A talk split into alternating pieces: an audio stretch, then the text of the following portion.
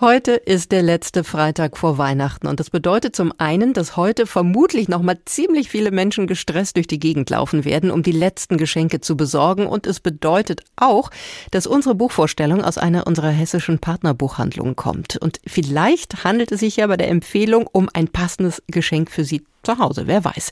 Am Telefon ist Marlies Schwarze von der Buchhandlung Weddingen in Neuansbach. Guten Morgen. Guten Morgen. Frau Schwarze, wie ist das bei Ihnen im Laden so kurz vor dem Fest? Äh, rennen Ihnen alle die Bude ein oder stehen draußen Schlange? Wie ist es? Ja, draußen Schlange zum Glück nicht. Wir dürfen ja alle reinlassen, anders als zur Corona-Zeit. Stimmt. Aber es sind doch sehr, sehr viele Leute im Laden und alle wollen noch Geschenke und das Buch ist immer so das klassische Nicht-Geschenk. so nach dem Motto, eigentlich schenken wir uns nichts, aber mhm. irgendwas soll unterm Tannenbaum liegen. Ein Buch geht immer, was ja Ein eigentlich Buch super ist und nicht zuletzt für Sie. Frau Schwarze, ja. Sie legen uns heute ein Debüt ans Herz, das vielleicht auch ein Last-Minute-Geschenk sein könnte. Es stammt von Valerie Ceplanova, die einige vielleicht als Schauspielerin aus dem Theater, zum Beispiel auch vom Schauspiel Frankfurt äh, her kennen könnten, aber auch aus Filmen und aus dem Fernsehen. Nun hat sie ihren ersten Roman veröffentlicht. Das Pferd im Brunnen heißt er. Der Titel verrät ja erstmal so gar nichts. Worum geht's? Ja, also es geht natürlich mitnichten um ein Pferd im Brunnen. Mhm. Das ist eher der Aufhänger der Geschichte. Es kommt aber auch schon auf den ersten Seiten vor. Also die Valja in dem Buch, was ja die Autorin selbst auch ist, macht sich auf die Suche nach ihrer Vergangenheit. Sie ist aufgewachsen bei ihrer Urgroßmutter Tanja in einem Dorf bei Kasan. Es ist äh, wirklich tiefstes Land und alles, was dort passiert, ist im Jahresrhythmus. Also das Wasser wird aus dem Brunnen geholt, der Garten wird angebaut, das, äh, der Kohl wächst, die Kinder werden ins Bett gesteckt und rausgeholt zum Spielen. Irgendwo werden sie schon hingehen. Und die Kleine wird auf eine Bretterwand gesetzt, also Bretter im Boden. Und man mhm. erzählt ihr, unter diesen Brettern ist ein Brunnen und in diesem Brunnen ist ein Pferd, das ist da mal hineingefallen. Und das ist eigentlich der Aufhänger für die Geschichte. Also es ist kein wirkliches Pferd, aber sie sitzt dort stundenlang und denkt und hat diese Geschichte. Und weil sie eine Geschichte erzählt als Autorin, ist das der Aufhänger. Und das ist sehr schön, weil das wiederholt sich mit ihrem Onkel Misha am Ende des Buches. Es geht wirklich über vier Frauengenerationen hinweg und da schließt sich der Kreis. Mhm. Jetzt haben Sie es gerade schon angedeutet, Valerie Ceblanova ist ja Schauspielerin. Sie wurde 1980, habe ich gelesen, in der Sowjetunion geboren. Mit acht Jahren kam sie nach Deutschland. Heute lebt sie in Berlin. Die Frage, wie viel steckt von ihr in dieser Geschichte, hat sich vielleicht teilweise zumindest erübrigt. Aber ich bin natürlich trotzdem gespannt. Wo wird das deutlich und was erfahren wir darüber hinaus über sie, abgesehen von dieser ja schönen und sehr poetischen Geschichte oder diesem, diesem Bild, das Sie gerade skizziert haben, wie dieses Mädchen da sitzt und über dieses Pferd im Brunnen nachdenkt. Ja, also die Geschichte ist wirklich sehr poetisch auch erzählt und Valerie Ceplanova hat eine unglaublich schöne Sprache. Also man merkt, dass sie ein sehr, sehr gutes Deutsch gelernt hat, wo ich mich manchmal frage, dass äh, Menschen, die das aber sie erst später lernen, die haben einen ungeheuren Wortreichtum, einen Wortschatz. Und was bei ihr besonders schön ist, es geht um sie, aber man spürt es in dem Buch nur am Rande. Also sie nimmt sich vollkommen zurück und es geht eigentlich um die Frauen, die ihre Vorfahren sind, die vor ihr da waren und die sie irgendwie geprägt haben, auch wenn sie sie vielleicht gar nicht kennt oder nur ein paar Jahre kennengelernt hat. Und da ist sie als Schauspielerin völlig zurück, also sie nimmt sich wirklich sehr, sehr zurück und erzählt das in einem Ton, dass sie selber durchaus vorkommt, aber nur berichtend. Mhm.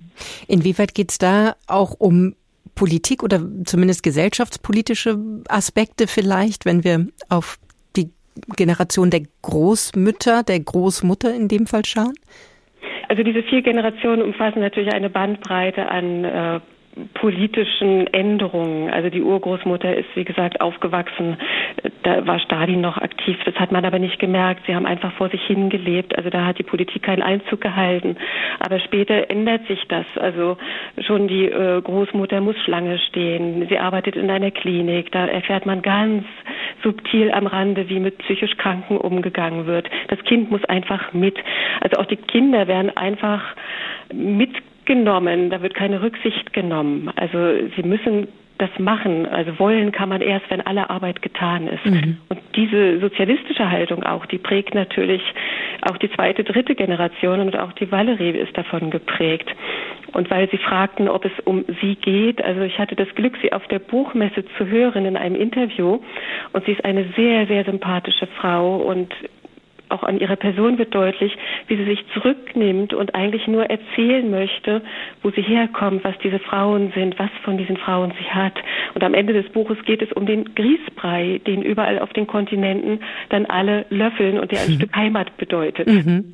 Und verstehe ich das richtig oder so ganz kann ich es noch nicht fassen? Begleiten wir sozusagen die Protagonistin dabei, wie sie in Erinnerungen nachhängt, vielleicht auch in Erinnerungen schwelgt? Oder ist es eben, ist sie auch im Austausch und interagiert sozusagen mit diesen unterschiedlichen Frauen unterschiedlicher Generationen ihrer Familie? Also sie schwelgt gar nicht. Sie hm. mutmaßt, sie versucht zu ergründen, was passiert ist. Das tut sie auf ihrer Reise, mit der das Buch beginnt.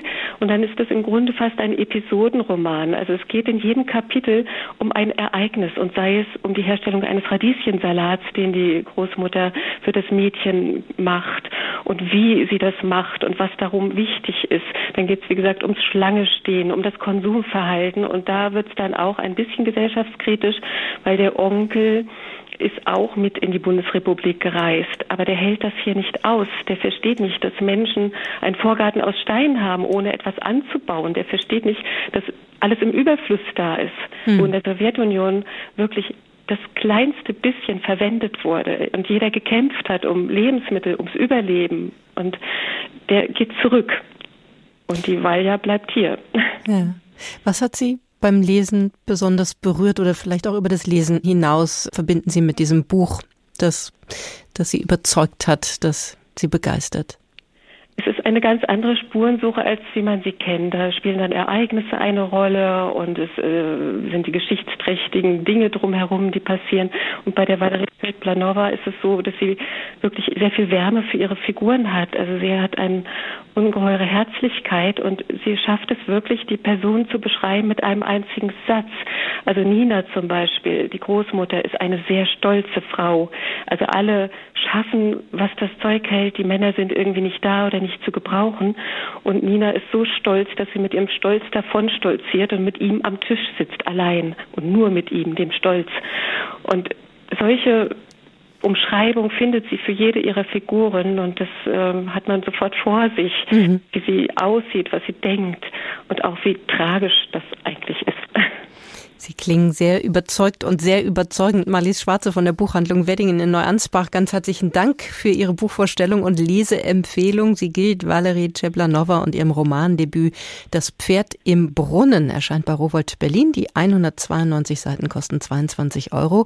Und an der Stelle noch der Hinweis, eine Lesung von Valerie Ceblanova, die lief bei uns in dieser Woche in der Spätlese. Sie finden sie auch online bei uns auf hr2.de. Frau Schwarze, vielen Dank und schöne Grüße und eine gute Weihnachtszeit. Ja, vielen Dank. Ihnen auch. Neue Bücher in HR2 Kultur. Weitere Rezensionen auf hr2.de.